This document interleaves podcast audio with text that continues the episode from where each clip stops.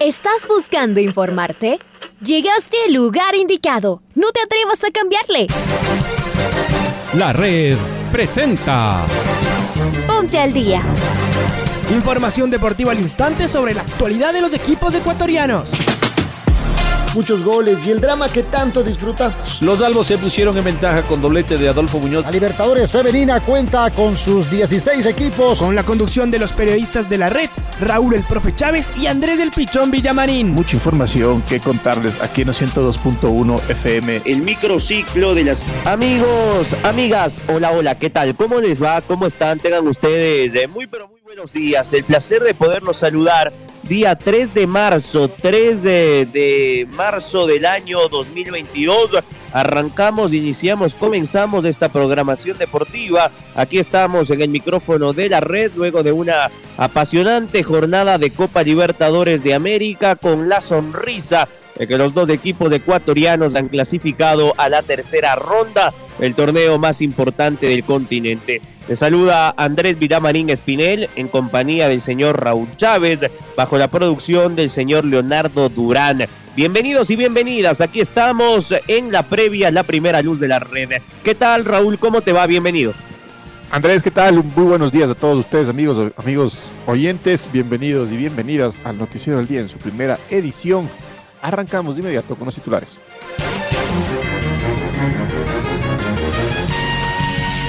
Universidad Católica se clasificó a la tercera ronda de la Copa Libertadores de América. Miguel Rondelli pone su mirada primero en Liga y luego en la Copa. Barcelona festejó en Lima con un hombre menos casi todo el partido. Juntos Caicedo será baja de Liga por tres semanas. ¿Será que son tres semanas? Emelec establece precio único para llenar el Capuel ante Guayaquil City. La Federación Ecuatoriana de Fútbol reconoce su deuda con el gremio arbitral. Atlético Nacional de Colombia y Olimpia de Paraguay definirán el último clasificado a la fase 3 de la Copa Libertadores. Son las 6 de la mañana con 8 minutos y aquí en el Noticiero al Día presentamos el editorial del día en la voz de Alfonso Lazo Ayala. Con personalidad y un tiempo de buen fútbol, la Universidad Católica clasificó a la tercera fase de la Copa Libertadores, dejando en el camino al Bolívar de La Paz. Le bastaron los primeros 45 minutos para cerrar una serie que en algún momento lucía apretada. Muy buenos síntomas mostraron los camaratas, con varias de sus figuras de muy buen nivel.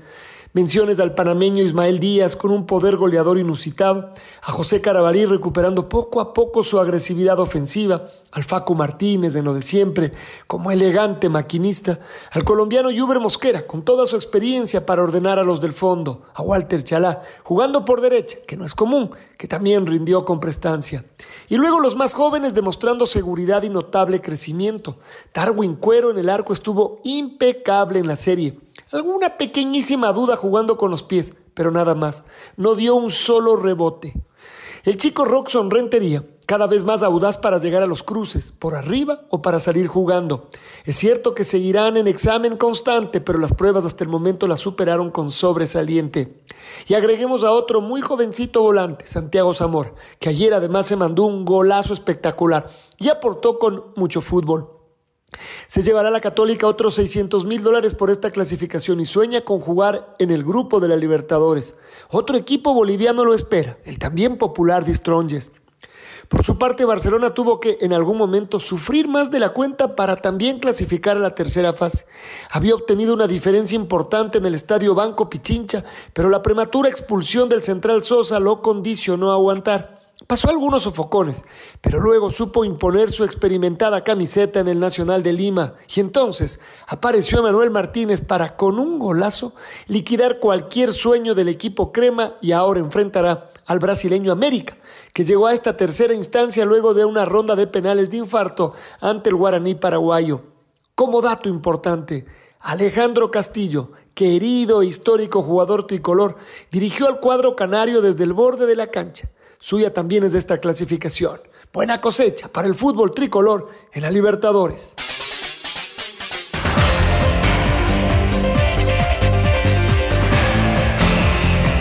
Escuchábamos el editorial del día con Alfonso Lazo y ahora está ya Freddy Pasquel del otro lado para que nos eh, detalle lo que aconteció ayer en el Olímpico Atahualpa en la victoria del trencito azul 2 a 0 sobre el Bolívar de La Paz. El próximo rival será el Diestrondes, será en Quito el partido de ida el martes a las 19 horas. ¿Cómo te va Freddy? Bienvenido.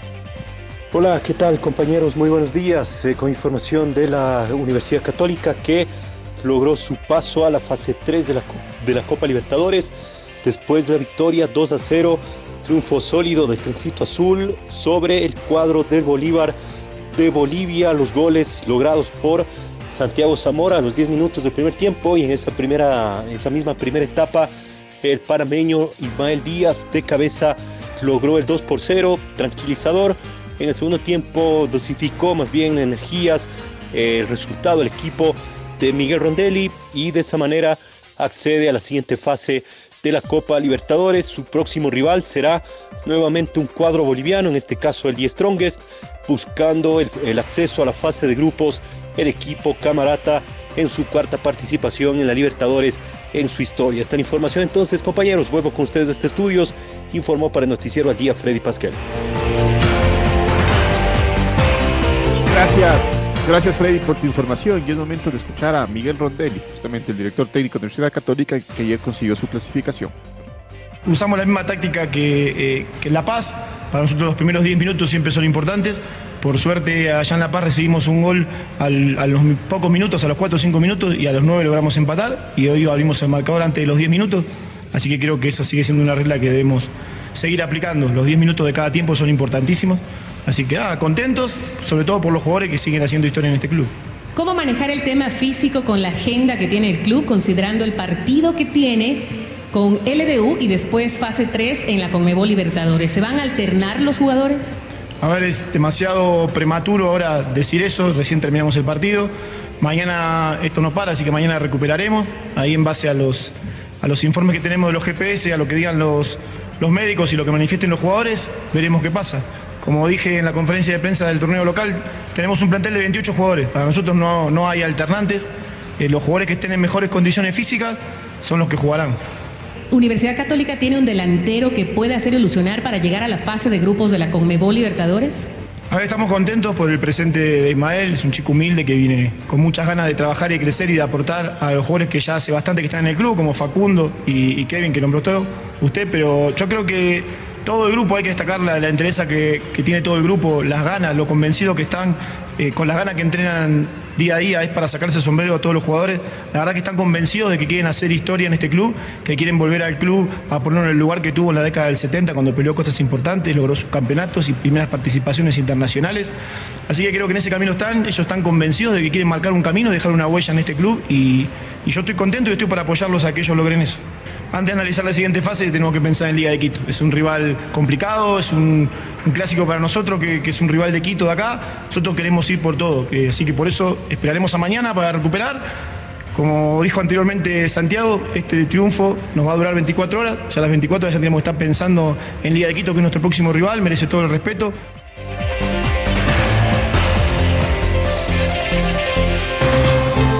Las palabras de Rondelli y lo vamos a escuchar al eh, chico Santiago Zamora. Qué golazo se mandó ayer en una réplica letal con Pepe Carabalí conduciendo y con eh, un Zamora que la puso en una esquina. Sin duda, en lo que va de su corta carrera profesional, es el gol más vistoso como más importante de su vida. Acá las palabras de Zamora. ¿Qué importancia en su carrera le da este gol marcado en la Conmebol Libertadores que abrió la ruta de la victoria? Para seguir agarrando confianza, seguir mejorando y que seguir creciendo en mi carrera. ¿Dónde estuvo la superioridad de su equipo? ¿En la parte individual, colectiva? En la parte colectiva. Somos un equipo, gracias a Dios todo se dio bien por la estrategia que propusimos y sacamos la victoria, gracias a Dios. ¿Qué análisis le deja el juego en sí, los puntos altos del andar de su equipo y aquellas cuestiones que habrá que ir mejorando? Hay que seguir mejorando un poco en la tenencia de balón y aprovechar las oportunidades que se nos dan en el área. Seguramente esta noche seguirán disfrutando del triunfo, pero ¿tienen ya eh, pensado qué pasará de cara a la siguiente fase, esa preparación para lo que se viene para el equipo? Ahora mismo estamos pensando en el partido que se viene el fin de semana y ya después del partido del fin de semana pensaremos en el, en el partido de la siguiente fase.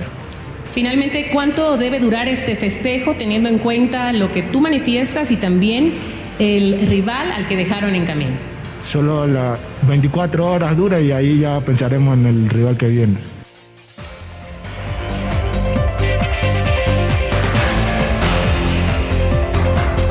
Y cambiamos de equipo, hablamos de Barcelona y vamos a escuchar al técnico Jonathan Medina, el director técnico encargado el día de ayer y en su triunfo importante en Lima. Nos enfocamos en, en lo que podría pasar en el segundo tiempo, lo que estaba pasando en, en al final del, del, primero, ¿no? lo que nos podría servir. Y bueno, eso fue que por ahí nos estaban doblando y hasta triplicando hombres dentro del área para, para generar un poco más de juego en el último cuarto caso específico de Cayetano, Cayetano empezó eh, siendo un contención mixto, empezó a llegar al área y, y eso un poco nos dificultaba, aparte, aparte del hecho de, de, de, que Universitario llegue y tire el centro. Básicamente eso fue eh, lo que recalcamos en el entretiempo y las posibilidades que tendría Universitario para, para tratar de, mover algo en la alineación y, y bueno, así fue. No pensamos tampoco que iba a ir con línea de tres, pero pero bueno, estábamos pendientes y al tanto de que podría pasar algo, algo parecido. ¿Cómo se siente usted tras ser partícipe y conseguir este récord con el club? Es in, inexplicable lo que, el, el sentimiento que, que, que, estoy atravesando ahorita, estamos atravesando ahorita. Eh, un poco de nostalgia, un cruce de, de, de, sentimientos por lo que por lo que Fabián, el profe Fabián nos está acompañando eh, en conjunto del cuerpo técnico eh, durante esta travesía hemos vivido muchos momentos como los que, los que acaba de nombrar y, bueno, hay una felicidad, nostalgia y bueno, todo se mezcla y, bueno, en resumen te puedo decir eso. Tras dar este paso, ¿se sienten candidatos a la Copa Libertadores?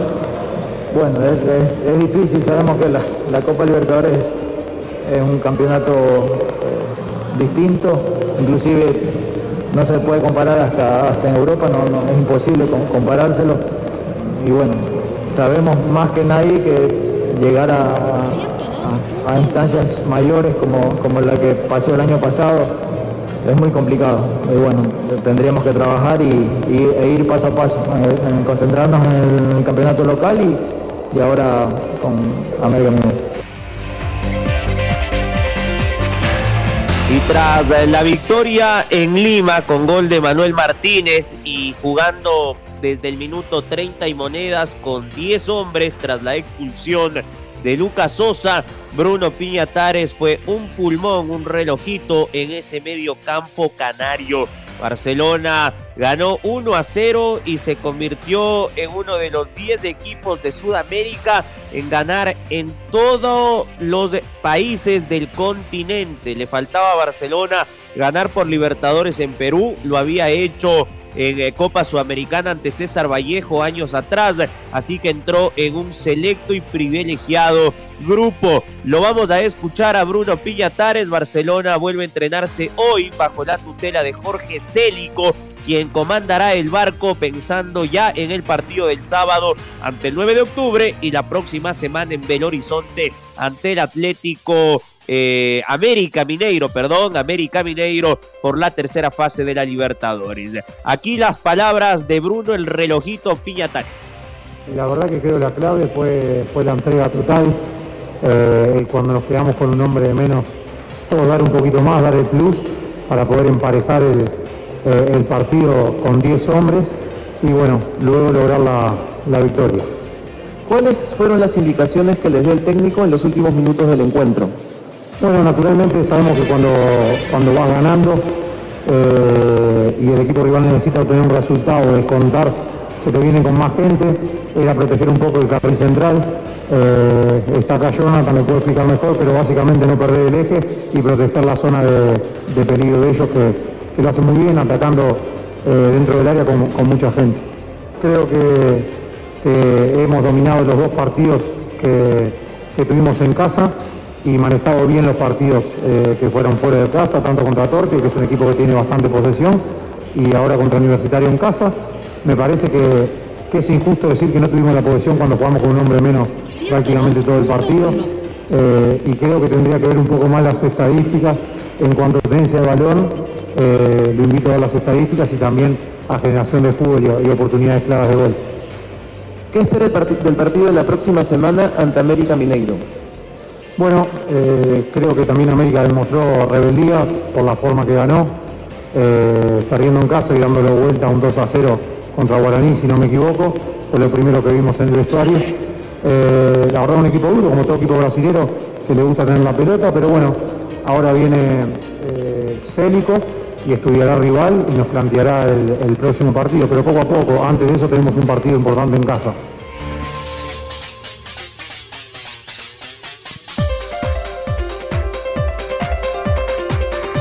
Y volvemos nuestra vista al Campeonato Ecuatoriano de Fútbol, porque la Liga Pro continúa este fin de semana y Luis Caicedo sufrió un desgarro en el último partido ante Deportivo Cuenca. Luego del análisis médico, el jugador tendrá que parar por lo menos unas tres semanas. Estamos con Luis Quiroz que nos traer el informe. Luchito, buen día. ¿Qué tal compañeros? ¿Cómo les va? Un gusto saludarles. En Liga Deportiva Universitaria, para este fin de semana que juega ante la Universidad Católica, no podrá estar Luis El Cunti Caicedo. Recordemos que él el último viernes ante el Deportivo Cuenca en el Alejandro Serrano Aguilar eh, se lesionó. Luego de los chequeos médicos, los análisis arrojó que tiene un desgarro y por lo tanto será una para de unas 3 a 4 semanas. Espera que se recupere lo más pronto para que esté al servicio del profesor Pablo Marini. La buena noticia es que Tomás Molina ya podría estar en el banco de suplentes, incluso podría estar unos minutos. Veremos la decisión del estratega argentino. Esa es la única novedad que genera Liga en el tema de lesionados. Abrazo compañeros. Abrazo, señor Quiroz. Hoy al mediodía en Pomaski hablará el capitán Ezequiel Piovi y hablará el señor Pablo Marini, entrenador de liga. Vamos con el puntero. Emelega arrancó de gran manera la Liga Pro 2022 los azules mantienen su invicto tras sumar dos victorias. Amacará le ganó de local 4-0 y de visita al IDB 1-0. Estos resultados le convierten en eh, el líder del torneo con 6 puntos más 5 de gol diferencia. La dirigencia del club millonario estableció que todas las localidades para el duelo de la fecha 3 ante el Guayaquil City costarán 8 dólares. La intención es poder vivir y disfrutar un partido con estadio lleno junto a su hinchada. El duelo dará inicio a la jornada de fútbol este viernes a las 19 horas frente al elenco ciudadano. Los azules continúan con sus entrenamientos en Samanes y cuentan con equipo completo. No se han confirmado las bajas por lesión y Emelec arrancó de gran manera esta Liga Pro. Los azules eh, están en la parte alta de la tabla de posiciones. El viernes, Emelec frente al Guayaquil City. Arranca la fecha 3.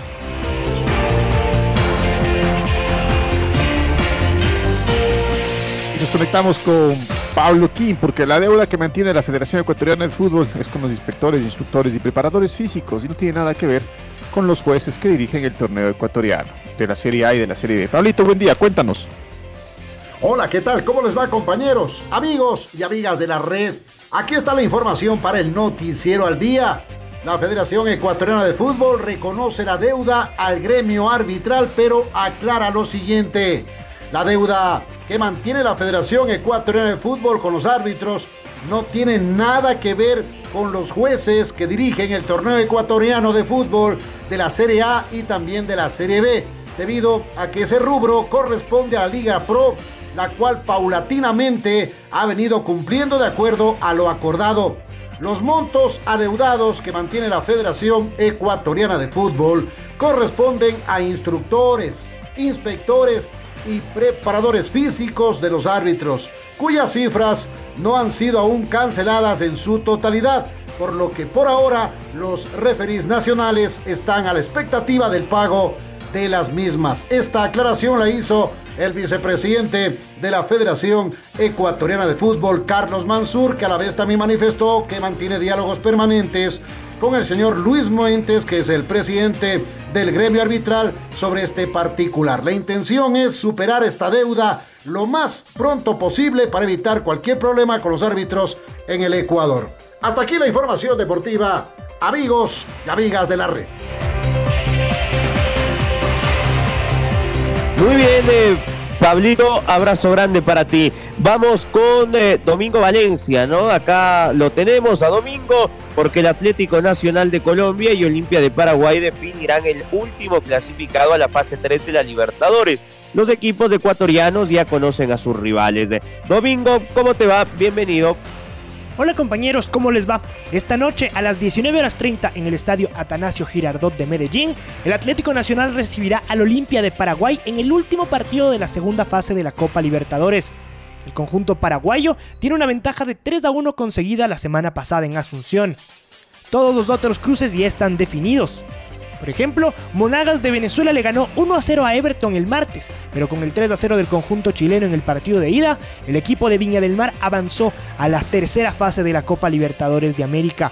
Mientras tanto que el Die Strongest, después de perder 2 a 0 en Montevideo, superó 3 por 0 al Plaza Colonia en La Paz y también avanzó a la tercera fase. Será el rival de la Universidad Católica, que ayer, con un gol de Santiago Zamora y otro de Ismael Díaz, le ganó 2 a 0 al Bolívar y también se metió en esta tercera fase de la Copa Libertadores de América. Mientras tanto, en una serie muy igualada, el Guaraní de Paraguay sorprendentemente quedó eliminado. Le ganaba 2 a 0 a la América de Minas Gerais y más del 1 a 0 en favor de su ida. El global estaba 3 a 0. A falta de media hora por jugarse, clasificaba el conjunto paraguayo. Sin embargo, los brasileños reaccionaron, empataron la serie, ganaron 3-2 del partido y finalmente se impusieron 5 a 4 en los penales en el Defensores del Chaco. El Fluminense de Mario Pineda, en cambio, le ganó 2 a 0 a Millonarios en Brasil y con un global de 4 a 1 también avanzó. Estudiantes de La Plata tuvo que batallar ante Audax Italiano y con goles de Agustín Rogel y Leandro Díaz le ganaron al conjunto chileno para meterse también en la tercera fase de la Copa Libertadores. Mientras tanto, Barcelona, jugando un no tan buen partido, le ganó 1 a 0 con un gol de Manuel Martínez del Universitario de Deportes en Lima y con un global de 3 a 0 avanzó a la tercera fase. Los cruces están casi definidos. Estudiantes de La Plata jugará con Everton de Chile. La Universidad Católica con el Die Strongest de Bolivia. El América de Minas Gerais enfrentará a Barcelona Sporting Club. Y Fluminense espera rival que saldrá del juego de esta noche entre el Atlético Nacional y el Olimpia de Paraguay. Informó para el Noticiero al Día Domingo Valencia. Compañeros, vuelvo con ustedes de Estudios Centrales. Gracias, Domingo. Es momento de escuchar el gol del recuerdo. El gol del recuerdo.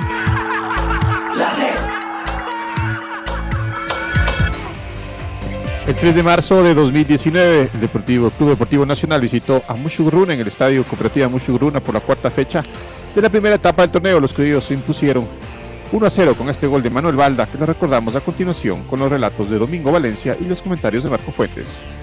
Johan Padilla le pega un zurdazo largo a campo del Mushugruna. Rechaza Glendis, mina medias del balón. Queda en su propio terreno de juego. Darío Pazmiño la controló bien y se viene por derecha. El número 14 le pide Balda. Recibe el 10. Balda le pegó.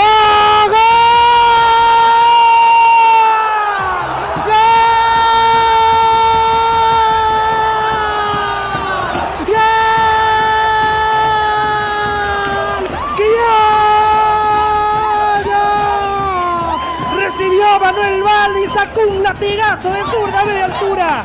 Imposible para el portero Bernardo Medina. Y a los 30 minutos del segundo tiempo, Manuel Valda marca el 1 a 0. A quien echa leche el Mushukruna 0, el Nacional 1. Y el Nacional tenía que capitalizar su dominio en la cancha, tenía que hacer prevalecer lo bien que venía jugando en esta ocasión. Una jugada individual de Pazmiño que recién ingresó al campo de juego el frenazo a raya, la devolución para Manu Balda sobre la diagonal del área grande, el zapatazo de izquierda del capitán de los criollos, del número 10, nula la reacción de Bernardo Medida, el Nacional ya gana de esta leche, el Nacional 1, Musurruna 0. Ahora ya estás al día junto a nosotros. La red presentó. Ponte al día Informativo completo sobre la actualidad del fútbol que más nos gusta, en donde estés y a la hora que tú quieras. Quédate conectado con nosotros en las redes de la red. Síguenos como arroba la red Ecuador y no te pierdas los detalles del deporte minuto a minuto. Escúchanos en vivo en TuneIn y en los 102.1 FM en Quito. ¡Te esperamos!